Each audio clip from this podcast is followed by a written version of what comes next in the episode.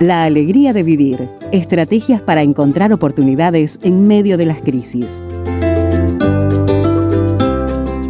Un espacio presentado por ACUPS.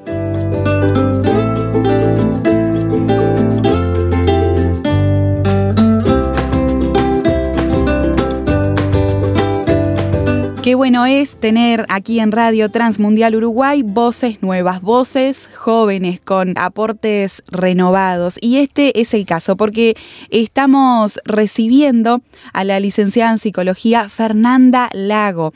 Ella es miembro de ACUPS y justamente la invitamos aquí a este espacio de la alegría de vivir para compartir con nosotros un poquito de lo que fue esa conferencia que ella ofreció en el contexto de estas conferencias que brinda a CUPS mes a mes. Bueno, ella compartió el lunes 8 de mayo acerca de un tema interesante, particular, mitos y creencias en torno al amor romántico se tituló esa charla y queremos conocer un poco de qué se trató, cuáles fueron los temas tocados, por qué la elección del tema.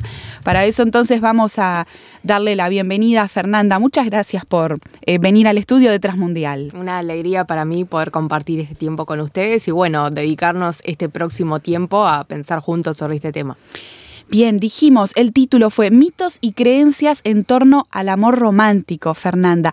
¿Por qué el tema? Nos preguntamos, ¿por qué una psicóloga hablando del amor y el amor romántico y todo esto?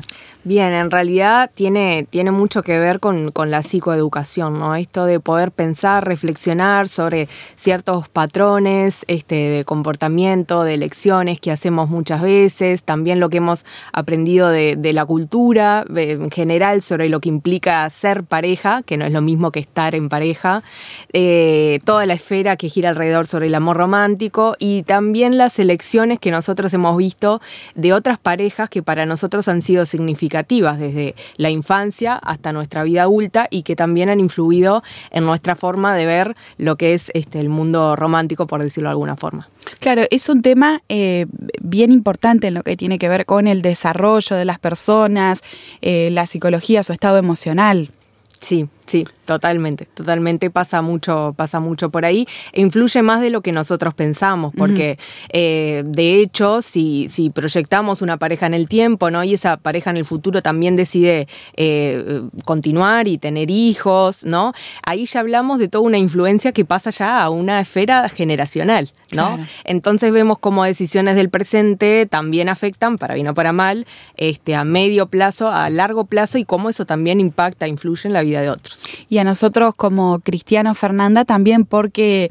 Eh, una decisión de pareja es algo que eh, se espera, ¿no? Eh, sabemos que es el deseo de Dios que sea algo para toda la vida, que sea un matrimonio. Entonces, ¿qué impacto importante tiene esto? lo mencionaste un poquito recién, este, ¿cuánto influyen en nosotros los modelos de pareja que tenemos a nuestro alrededor? Tanto a personas cristianas como no cristianas, vivimos en esta sociedad, en este entorno y bueno, vemos televisión, escuchamos música, eh, leemos libros incluso y aunque bueno, hay veces que tratamos de, tener cierto cuidado, de limitar aquellos productos que consumimos porque sabemos que tiene una influencia, bueno, no podemos evitarlo. Tenemos también referencias familiares, Fernanda, eh, nuestros padres, cómo vivieron su relación de pareja, parientes, amigos, ¿cómo influye todo esto en nuestra perspectiva? Bueno, desde el punto de vista de lo que es un proceso de aprendizaje, ¿no? Si lo, lo vemos desde la perspectiva de un niño, el niño todo el tiempo observa e imita eh, el comportamiento adulto que tiene a su alrededor, ¿no? Volvemos a lo mismo, para bien o para mal, este, pero el niño no puede mediar eso, esos valores, o entonces para el niño el, adulto es su referente y sobre todo aquellas personas más significativas como son este, papá, mamá, ni hablar, después abuelos y eso se sigue extendiendo a, otras personas, ¿no? Em, pero la influencia sí es rotunda, podemos empezarlo mm, hablando como si fuera un embudo, ¿no? Desde lo más grande de lo que es la esfera social, cultural, esto que vos decías, ¿no? Todo lo que es la influencia de los medios audiovisuales, que muchas veces esto no solo adolescentes, también adultos, decimos, bueno, esto yo lo puedo mirar, pero no me genera, este, no, no me influye o no dejo que, que me guíe, lo miro como algo como entretenimiento y en realidad tenemos que tener mucho cuidado con lo que vemos, con lo que escuchamos, incluso las conversaciones que tenemos con otro, porque todo eso también va pautando nuestras ideas. Y sabemos que desde nuestras ideas, nuestros pensamientos, también surgen emociones y que a partir de allí tomamos muchas decisiones. Entonces, eh, es un peligro creer que, bueno, este, yo puedo mirar o puedo escuchar o puedo estar en tal lugar sin, sin verme de alguna forma influido, porque eso de forma más o menos consciente eh, va a tener una repercusión en mí. Eh, entonces, bueno, podemos ir como de lo más global, ¿no? Este, y después nos vamos acercando hacia lo más, eh, la parte más estrecha del embudo, que sería, bueno, cuál es este, nuestro contexto inmediato, nuestra familia, en qué lugar crecimos, qué tipo de patrones de comportamiento eh, aprendimos y vimos, cómo se trataban otros, ¿no? Que no necesariamente tiene que haber sido papá y mamá, capaz que fue otra pareja u otra persona, a veces es un familiar el que, el que es el, tutor ¿no? de, un niño. Pero bueno, como sea, siempre el niño está viendo y aprendiendo cómo, cómo se trata, cómo se trata, cómo trata papá, mamá, cómo trata mamá, papá, eh, cuánto tiempo comparten juntos o no, cómo se hablan, cómo actúan cuando están enojados. Se siguen hablando con respeto o, no se permiten ciertos deslices, ¿no? Eh, cómo se toman las decisiones. Eh, cuánto nos involucramos todos en el cuidado de la casa y el orden, o no. Son, en fin, son un montón de cosas, podríamos estar este, todo el día enumerando, pero eh, si no podemos caer como en la ingenuidad de que, de que la vida de otros no nos influyen, porque realmente no, no es así. Y si lo pensamos también, en los últimos años ha habido como una gran concientización, ¿no? Este, que también ha, llevado a romper como algunos, este, algunas estructuras. Después cada uno evaluará si eso este, fue bueno o no tanto, pero no hablamos del mundo de Disney y este y, hay mucho ahí como del patrón, ¿no? De lo que se espera del otro y todo lo que se deposita en el otro, en la espera, ¿no? Y qué hago con mi vida también durante ese tiempo, eh, mientras estoy esperando, ¿no? Una pareja. Este, entonces, como vemos, tenemos una influencia bastante importante, desde lo más macro hacia lo más micro. Bien, y allí en, este tema de lo que uno, lo mencionabas recién, ¿no? lo que uno espera de, la pareja, lo que uno proyecta, cómo uno eh, se comporta ¿no? en, en, esa relación, existen como dos, podríamos decir, Fernanda, dos maneras de verlo.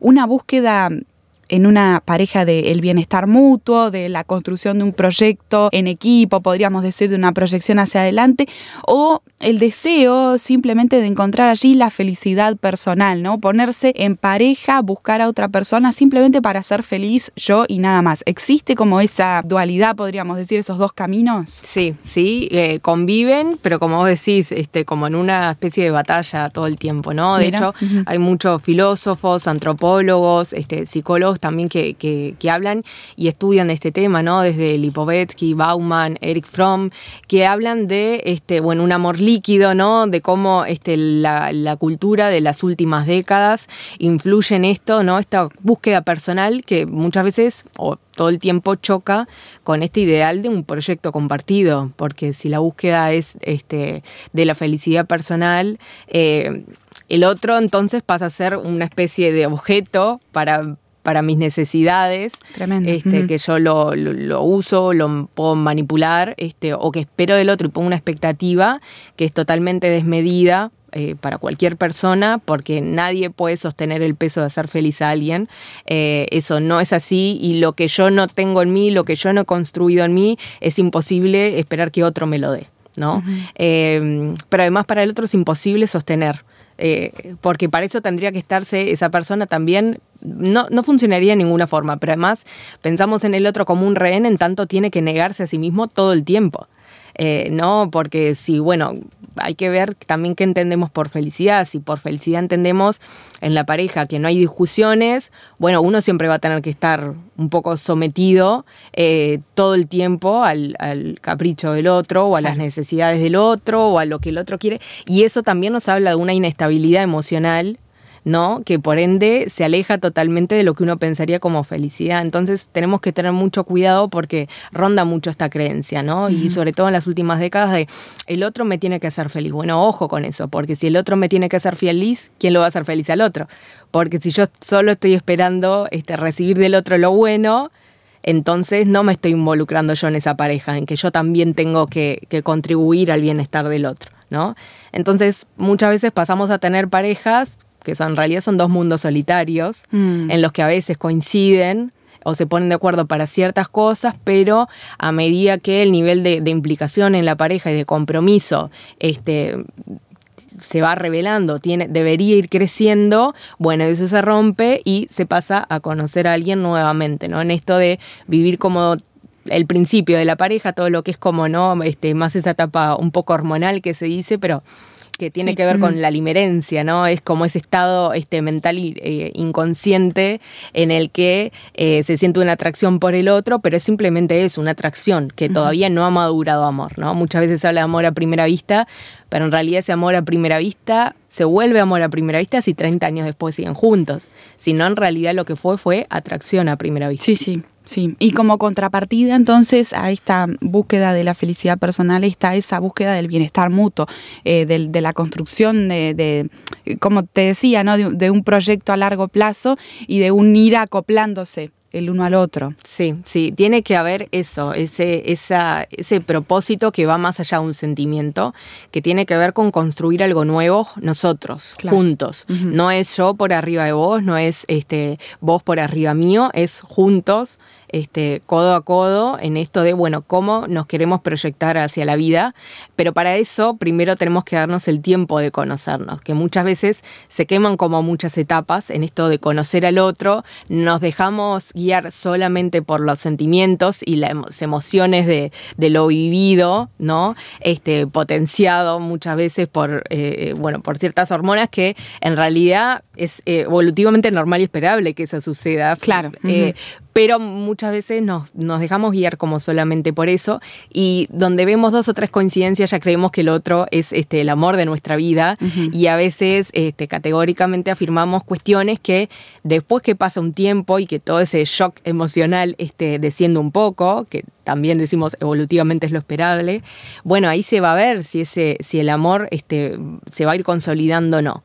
Pero para eso primero nos tenemos que dar el tiempo de conocernos, bueno, ¿qué quieres vos en la vida? ¿Qué quiero yo?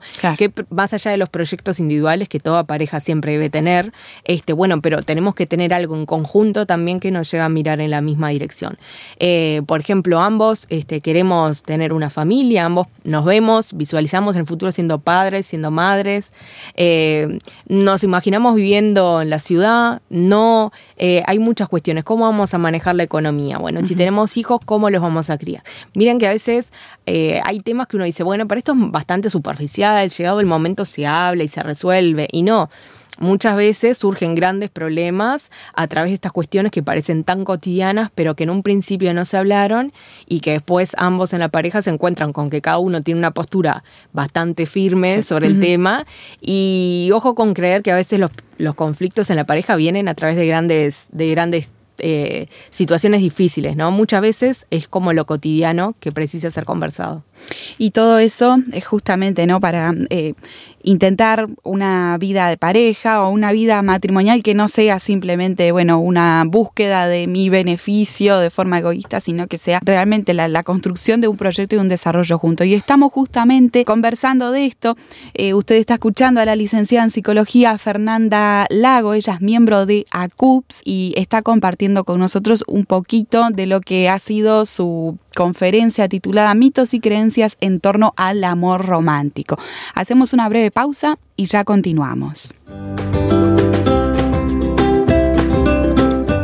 Estás escuchando La Alegría de Vivir, charlando con ACUPS para encontrar ánimo en el medio de la crisis.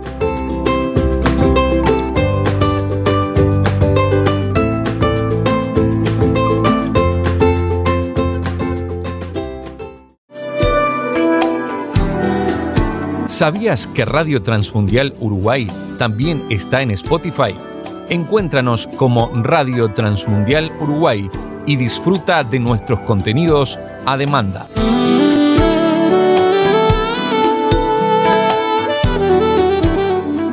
Estamos en conversación aquí en Radio Transmundial Uruguay con la licenciada en Psicología Fernanda Lago. Ella pertenece a CUPS y está compartiendo con nosotros eh, un poco de lo que fue esa conferencia que tuvo lugar en este mes de mayo y que se tituló Mitos y creencias en torno al amor romántico. Estamos conversando sobre esto que tiene que ver con las relaciones de pareja, el amor, el enamoramiento, porque nos decía la psicóloga que es importante, forma una parte bien, eh, eh, bien importante de lo que tiene que ver justamente con la psiquis de las personas, su relacionamiento, sus estados emocionales, su vida en general eh, a largo plazo. Así que, eh, Fernanda, quería consultarte eh, también por un término que mencionaste allí en la conferencia y que es la codependencia afectiva y que tiene que ver un poco con esa manera en la cual se se construye la pareja y se vive en pareja. Eh, contanos un poquito, ¿qué significa eso? Bueno, en realidad tiene que ver con, una serie de, formas y patrones de vincularnos desde eh, lo que es el apego, un apego inseguro, este, y esto produce eh, cuestiones bastante insanas, tanto en la pareja como individualmente en cada miembro de ella, ¿no?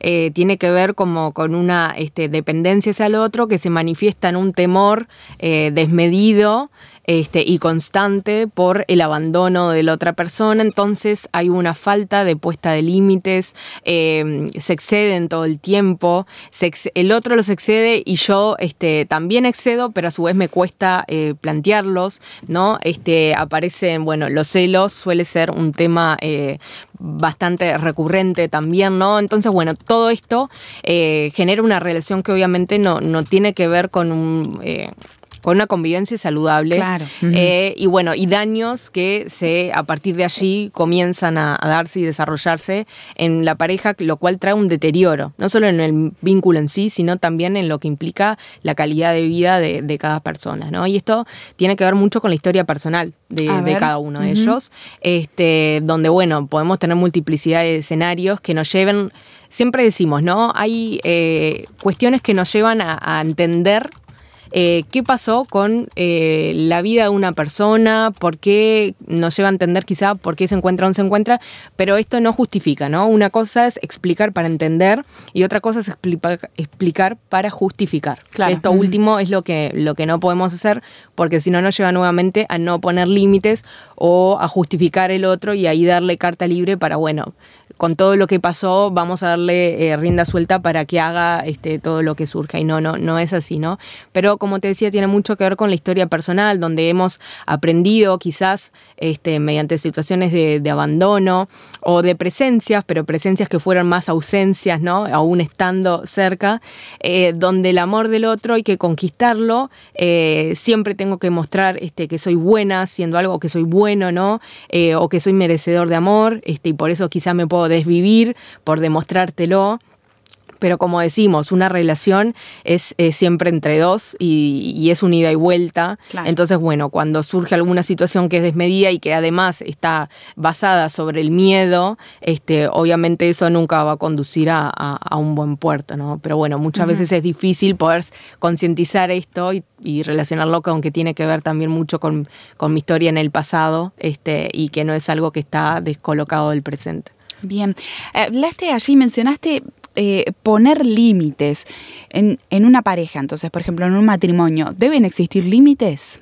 Sí, Sí, bueno, hay mucho esto que en realidad hay, hay algo que puede ser como receta general, pero después hay mucho que tiene que ver con la construcción este, de cada pareja, ¿no? Con los límites que cada pareja va construyendo y va necesitando, ¿no? Este, entonces esto tiene que ver, repetimos, este, mucho con con el principio también, con la etapa en la que nos estamos conociendo. Bueno, qué cosas sí, qué cosas no, este, y claro, para que llegue el momento en, la relación misma no sea un choque, no eh, sea este algo quizás que se tome de mala forma o violento. Sí, también ser eh, honestos con lo que cada uno quiere y espera, para ver si también el otro está dispuesto a responder de esa forma, ¿no? Entonces, desde ahí es importante. Después, como vos decías, en parejas que, bueno, que ya están como constituidas con el tiempo, Eso también todo el tiempo eh, hay que ir como reeditando acuerdos, ¿no? Y en esos acuerdos también eh, forman parte los límites que tiene que ver, bueno, cómo tomamos las decisiones, eh, hay alguien que tenga la última palabra o en realidad, bueno, si vemos que estamos como trancados con un tema, nos tomamos un tiempo para después poder evaluarlo de otra forma, con otra mirada, capaz más descansados, ¿no? Este, contemplando. la importancia de hablar, Fernanda, de, estar en permanente comunicación. Sí, sí. Que ojo, mira que hay muchas parejas que hablan mucho. Pero. Pero no hablan de lo que les pasa. Hablan del clima, hablan de pagar las cuentas, hablan de qué comemos a la noche. Entonces, en realidad tenemos que entender que todo el tiempo estamos comunicando. Creemos que la comunicación pasa solamente por la palabra y en realidad nuestros gestos, nuestras posturas, nuestros silencios, eh, nuestros gestos faciales también comunican todo el tiempo. Tenemos que tener en cuenta eso para no hacernos trampas al solitario, eh, pero también tenemos que entender que la comunicación no es solo hablar es, eh, bueno, tenemos que tener tiempos para hablar de, cosas como un poco más superficiales o cosas del día a día, pero también hay que... Eh, tener estas comunicaciones que hablen de bueno cómo estamos cada uno, eh, cómo nos sentimos, por ejemplo, cuando pasó determinada situación, no solo entre la pareja, sino incluso en cuestiones este, que cada uno vivió en su propio día, ¿no? Esto de mm, poder hablar también de un poco de lo que nos pasa, ¿no? Y que no solamente sea que tengamos que hablar en profundidad cuando hay un conflicto, sino que mm. podamos construir el hábito de hablar entre nosotros y hacernos preguntas que vayan un poquito más allá. Bien, y como, como para ir cerrando este programa, porque el tiempo eh, se nos va agotando, Fernanda, vos mencionabas un poco la forma en la que uno se ha criado, ha crecido, eso se proyecta eh, en la relación, en una relación de pareja, o tiene sus consecuencias, podríamos decir.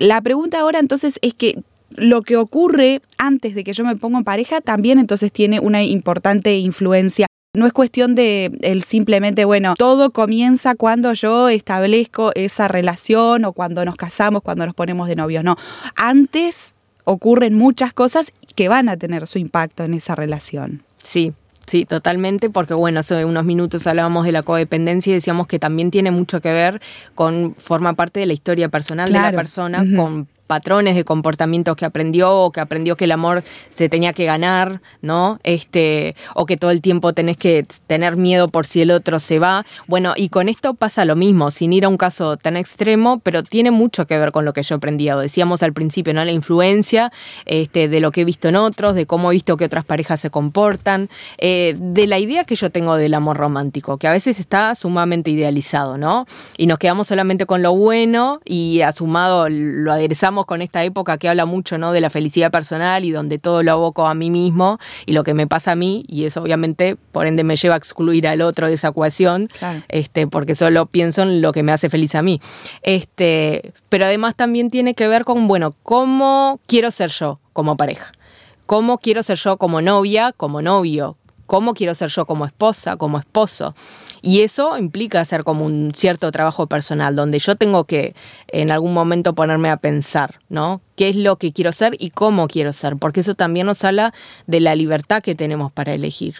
Eh, una libertad que para ser consciente de ellas tenemos que detenernos a pensar que nosotros tenemos poder de decisión y que no simplemente podemos llegar a repetir lo que vimos en, en nuestra generación anterior o en nuestra familia, ¿no? Claro. Que podemos hacer cosas nuevas. Pero eso, eh, como te decía, implica en algún momento detenernos, pensar, reflexionar y proyectarnos a futuro que no tiene que ver con esperar el momento de conocer a la otra persona, sino que son cosas que yo ya voy trabajando de mí antes, ¿no? El dominio propio, cómo gestiono mis emociones, eh, cómo me comporto ante una discusión, ¿no? Me desespero enseguida, trato de imponerle al otro mi mirada o entiendo que el otro es una persona distinta, que tiene una forma de pensar distinta, que tiene otra forma, otras perspectivas y que bueno, que podemos comenzar un diálogo a partir de allí, ¿no? Bueno, entonces hay un montón de cosas que tienen que ver con a nivel personal, que eso obviamente se va a poner después de manifiesto en la pareja, porque una creencia al contrario, ¿no? Este, tiene que ver con esto, bueno,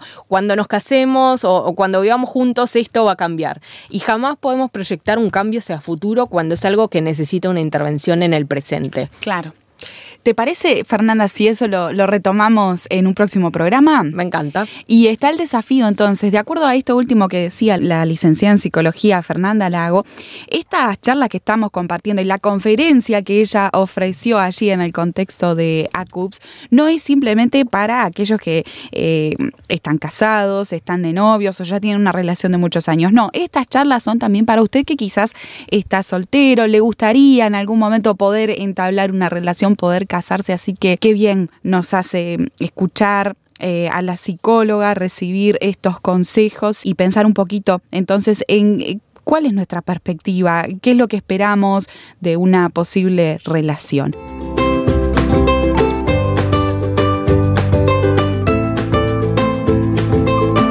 Usted puede escuchar la conferencia completa de la psicóloga Fernanda Lago en el canal de YouTube de ACUPS.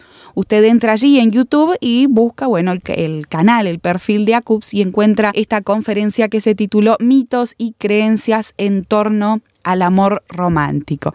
Y por último, también comentarle que la próxima conferencia que va a ofrecer a CUPS tendrá el tema de el trauma psicológico, influencia y superación. Este es el título que nos propone la Asociación Cristiana Uruguaya de Profesionales de la Salud. Este es el tema que nos proponen para el lunes 12 de junio a la hora 20 y que será por la vía del Zoom, el trauma psicológico, influencia y superación. Lunes 12 de junio, hora 20 por internet, así que usted puede seguir esta conferencia eh, desde donde se encuentre, cualquier parte del Uruguay o el mundo. Acceda al enlace para eh, conectarse usted a esta conferencia en el sitio de internet de ACUPS, que es acups.com.uy acups.com.uy y allí encuentra bueno, toda la información de estos hermanos, sus conferencias y el enlace para la próxima charla que será el lunes 12 de junio.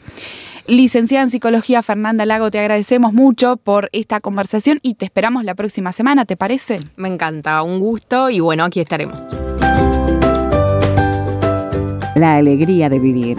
Estrategias para encontrar oportunidades en medio de las crisis.